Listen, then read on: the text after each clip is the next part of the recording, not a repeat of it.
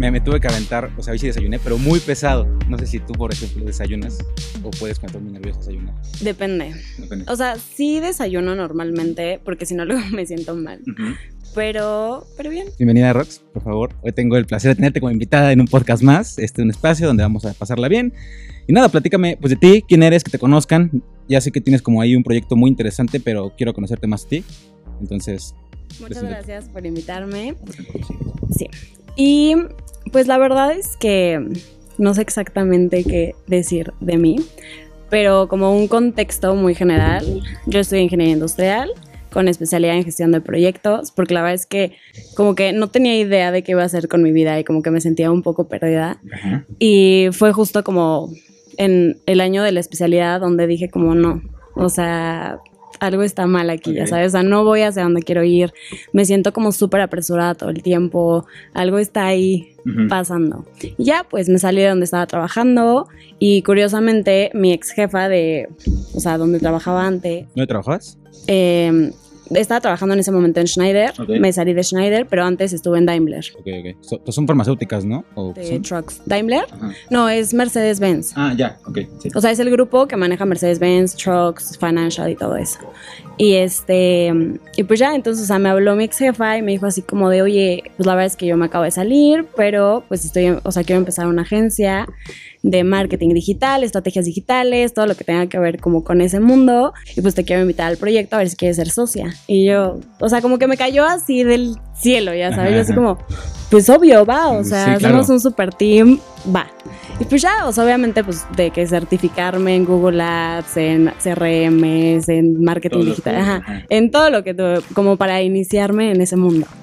Y este, y pues ya, pero como que igual decía como es que siento que me falta como ese objetivo principal, ya sabes. Y yo desde chiquita bailo. Entonces toda mi vida pues me ha encantado el baile y justo me topé como en ese trance, no sé cómo llamarlo, de que todo estaba llegando así como a mi vida, me encontré con un estudio que justo no es como una academia, pero vas y bailas y dejas todo ahí, es como olvídate el mundo, sé tú, es tu escenario. Entonces como que me gustó mucho ese mood y dije como pues va, empecé a las clases y después me certifiqué para ser coach. Entonces como que poco a poquito iba así como construyendo, exacto, y como justo encontrándome en ese mood.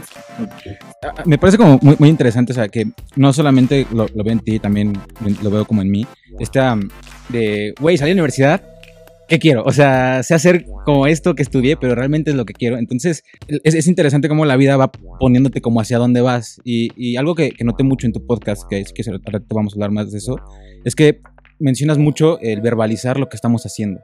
Entonces, tú, ahorita que van llegando las cosas, ¿lo verbalizaste en algún punto? ¿O realmente sí fue como.?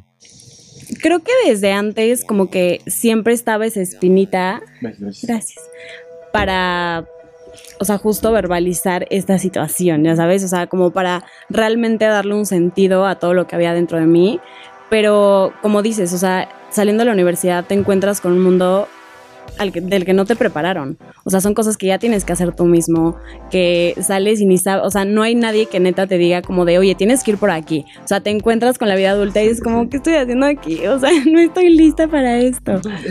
Y, o sea, al final creo que si, o sea, si te das ese momento como para neta regresar a ti, o sea, dejar de fijarte tanto como en esos checks que vas cumpliendo a lo largo de tu vida y regresar en ti, vuelves a conectar con esa parte y justo creo que desde ahí empieza como esto de verbalizarlo, o sea, como el conectarlo y decir como, ok, sí había algo dentro de mí que decía esto y ahora lo estoy buscando y estoy abierto a recibirlo. Es, padre cuando como encuentras esto, ¿no? Y, dices, güey, creo que voy por aquí, creo que ya encontré hacia dónde estoy en este momento. Futuro, pues bueno, no, no lo sé. Eh, me interesa mucho como saber cómo una vez que identificaste esto, decidiste también tener esta voz en tu podcast, que, a ver, fui muy fan, la neta, y creo que te había dicho en tu punto de, me divierte mucho porque hay muchos pensamientos que me están deconstruyendo ideologías que tal vez tenemos muy arraigadas. Entonces, ¿de dónde nace este deseo de, tengo que, quiero decir este mensaje, que creo lo hacen muy bien, en no sobrepasar esta línea donde se sienta no voy a decir mal, pero sí como incómodo al escucharlo. Creo que lo manejan muy bien. Muchas gracias. Pues creo que, o sea, justo todo, o sea, ya aquí voy a super entrar en, en, cosas deep. Pero, o sea, yo empecé a ir a terapia por una ex relación y fue ahí donde me di cuenta que me estaba alejando mucho de mí y que siempre he sido como esta niña súper rebelde y que quiere probar sus límites, pero busca personas que le digan que no, ya sabes, o sea, como que busco esos límites en otras personas. Y como que siempre era esta parte de voz, o sea, de darle poder a mi voz pero con una sola persona o en un solo círculo. Entonces, cuando, me, cuando empecé a ser consciente de todo esto, fue como, es que tengo que compartirlo, o sea, porque seguramente hay más personas fuera de mi círculo que necesitan escucharlo y necesitan saber que su voz tiene poder más allá de solo pelearte con tu mamá o pelearte con tu novio o con tus amigas, ya sabes. Sí. Y justo ahí fue donde encontré que también había vivido como mucho este, esta represión de mi sexualidad y de esta persona que soy. Y dije, quiero compartirlo, o sea, quiero que la gente se sienta libre de ser como es y no tenga que estar cumpliendo con papeles solo porque tiene que ser así o debe ser así o si no eres así no vas a poder tener esta imagen. Una vez como que haces esto, que, me parece como muy, muy curioso, ¿no? La, la, idea de, pues soy así, hay más gente y mi mensaje no solamente que quiero que quede en este círculo, ¿no? Este deseo de querer llegar a más personas. ¿Cómo fue que tu familia también dijo, güey, pues Rox habla de estos temas, ¿sabes? Porque en nuestra generación, o hablo desde mi perspectiva, a veces no hacíamos cosas por miedo de, nuestros papás o, creíamos que nos iban a juzgar, pero te das cuenta que son como... Eh, em, estás idealizando tal vez de una manera de que te van a tratar así. ¿Tú cómo afrontaste esto? O sea, ¿cómo afrontaste el, güey, lo voy a hacer porque quiero, a tu familia, pues me vale madre, así es lo que quiero decir? De hecho, estás tocando un punto súper importante para mi proceso porque soy la hija más chiquita. O sea, tengo dos hermanas más grandes. Y es muy chistoso porque mis hermanas siempre dicen así como de, ay, o sea, güey, te abrí el camino, ya sabes, o sea, que la tienes súper fácil. Yo, tú, o sea, sí, claro, lo hiciste más difícil, de sí, hecho. Sí, sí, o sea, tú, solo hiciste lo que mis papás querían y la otra se fue, ya, o sea, ¿de qué, qué hablas? Y fue algo que trabajé en terapia. O sea, de que yo, o sea, de verdad, yo y mi psicóloga somos así. La amo con todo mi ser. Un saludo a la psicóloga. Sí. Estás invitada. Neta, vayan con un psicólogo. Y, o sea, justo aquí fue cuando. O sea, ella me lo dijo. O sea, me dijo, chance me vas a odiar por lo que te estoy diciendo. Y ya sabes, yo así como de, ¿qué vas a decir? Estoy lista, estoy lista, claro. y ya, y me dijo como, pero es que, o sea, no haces nada de lo que tú quieres. Y yo, obvio sí, o sea, me la paso haciendo cosas que quiero, ya sabes. Me dice, no, o sea, neta, hasta en las cosas más chiquitas, siempre estás buscando que no haya conflictos o que todo esté bien o que tengas que cumplir con, con esa parte que sabes que tienes que cumplir y más dentro de tu familia, ya sabes. Y yo antes tenía como muchas estas ganas de, de, irme, ya sabes, a decir como ya, o sea, no quiero estar aquí, no me siento cómoda porque no me dejan ser. Nunca tuve un como espacio en donde me sentí cómoda para ser. Claro. Y este, y justo en todo este proceso, fue donde dije, pues tengo que empezar a ser yo más auténtica y empezar a expresar qué es lo que quiero, o sea, aunque a la gente no le guste. Y lo más difícil es como, o sea, con mi familia, ya sabes. círculo, ¿no? Exacto. Entonces, en el momento en el que empecé a tener como a expresar estas opiniones, a expresar como mis puntos de vista, a decirles no, sobre todo a mis hermanas, como que fue como de, ok, o sea, ¿qué está pasando? Ya sabes, rock mi hermanita, ¿de qué habla? Ya sabes, me está hablando de con cuántos güeyes ha acostado, de sus experiencias. Sí, qué le gusta, qué no le gusta, que si es abierta, sí, no es Sí, sí, que ya hasta me está preguntando a mí, o sea, ¿qué está pasando, no? Y como que al final creo que fue algo muy bueno y me sorprendí mucho porque yo estaba esperando un rechazo, yo estaba esperando un no hagas eso porque está malo, porque no vas a lograr lo que tienes que lograr, ya sabes. Y ahí fue todo lo contrario. O sea, mis hermanas estuvieron súper abiertas, mis hermanas fue así como de, se abrieron más a la conversación, hasta ellas comentaban más y como que siento que estuvo muy cool porque siento que de alguna forma aporté algo a nuestra relación, que fue un, somos hermanas y podemos hablar de estas cosas, ¿sabes? Hay un capítulo que creo que lo, lo relaciono bastante, es el de New Me y hablan como de... Mm, de que te tienen que aceptar como eres, ¿no? Y, no, no, recuerdo si era como, hablan de hacer puentes y tocas como esta palabra de, tienes que también querer lo feo de ti, o sea, el wabi sabi, de hecho, como que es una palabra que te gusta, ¿no? Entonces, tú, o sea, a pesar de que los demás están aceptando como también esta parte tuya, que tal vez es padre de que lo hagas y que qué bonito y que sí, y la familia nos dio, pero ¿cómo fue en ti aceptar esta parte, esta negativa? Que creo que es más difícil como en uno mismo para después externarlo creo que fue un poco como esta parte de, o sea, sobrevivir, como supervivencia, ya sabes.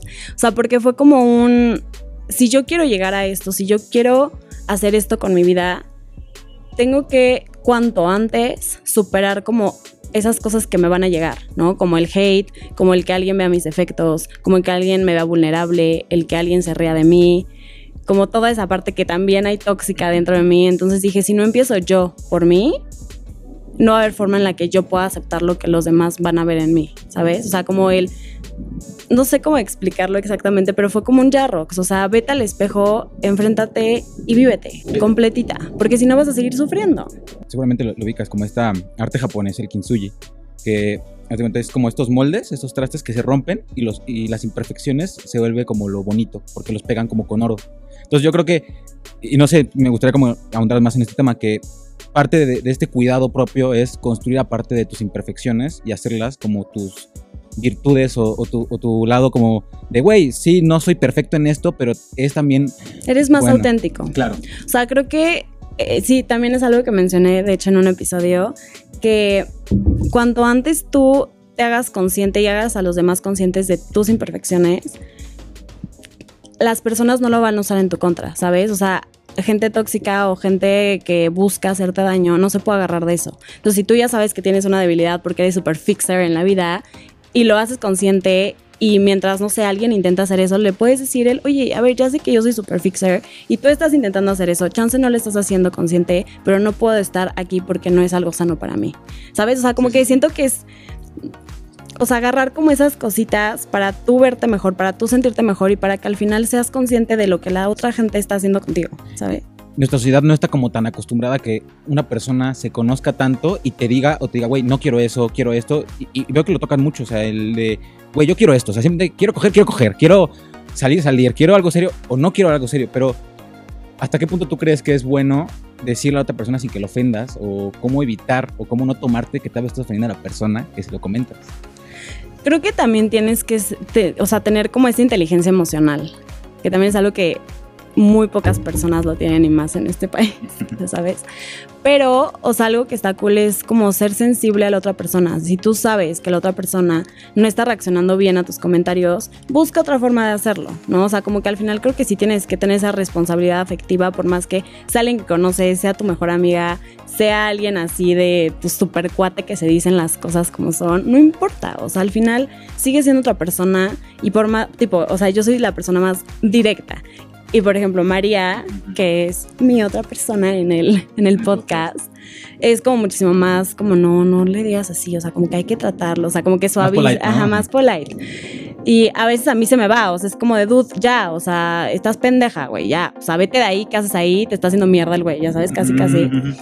Y creo que sí he aprendido a que los procesos de las personas son diferentes. Entonces, por más que tú ya estés en un lugar que las otras personas no, tienes que respetar el proceso de las otras personas. Pero para eso, o sea, la única forma de hacerlo es observando a la persona, o sea, de verdad teniendo este, este interés por ayudarla y no solo por joderla. Sí, y es parte de experimentar. O sea, hay, una frase que me encantó, que de hecho apunté aquí, que decías como, hemos sacrificado quién somos por la comodidad de los demás. Y a veces eso parte, y, me gustaría como que detallaras eso, porque me, pareció muy interesante esta frase de por qué tengo que sacrificarme por la comodidad del otro sin que yo esté cómodo. Exacto. Entonces, ¿de dónde, de dónde vino? Ajá, ¿de dónde, de dónde vino eso? Bueno, todo nace, o sea, como te decía, como en esta revelación interna que tuve, que fue como, ya, o sea, tienes que ser tú porque estás decidiendo hacer con tu vida lo que los demás quieren que hagas. Y estás decidiendo ser infeliz por la felicidad de otros. Y estás decidiendo estar incómoda por la comodidad de otros. Que está muy cañón, ¿sabes? Hace poquito también escuché algo que me encantó, que dice que nuestro único propósito en la vida es vivir. Y me encantó porque creo que al final siempre en la escuela o entre tus amigos o tú solito es como tengo que buscar ese propósito.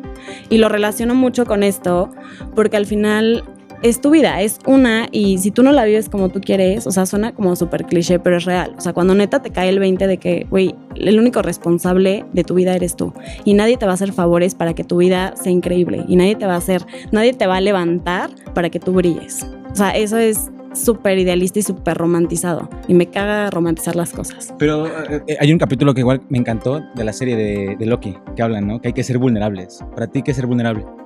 Uf, para mí ser vulnerable es justo mostrar esas partes débiles de mí, o sea, esas partes donde me cuesta, donde me duele, donde yo misma me juzgo, donde me critico, donde hasta solita muchas veces me lastimo y me autosaboteo. O sea, como esas partes en donde yo sé que si pican ahí, me va a doler. Y para cada persona es diferente, pero creo que en el momento en el que te muestras vulnerable ante la gente, va a haber ese lado que también te hace fuerte, ¿sabes? O sea, porque muy pocas personas se atreven a neta mostrar ese lado. Y creo que es lo más bonito, o sea, hay como mucha belleza y mucha fortaleza y mucho coraje en ser vulnerable. Muchas gracias por escuchar un podcast más. No olvides darle like a nuestro canal y suscribirte. No te pierdas la segunda parte de este episodio. Yo soy Alberto Rosales en la producción de este podcast. Y yo soy Guillermo Rivera en los micrófonos. Cámara ICB.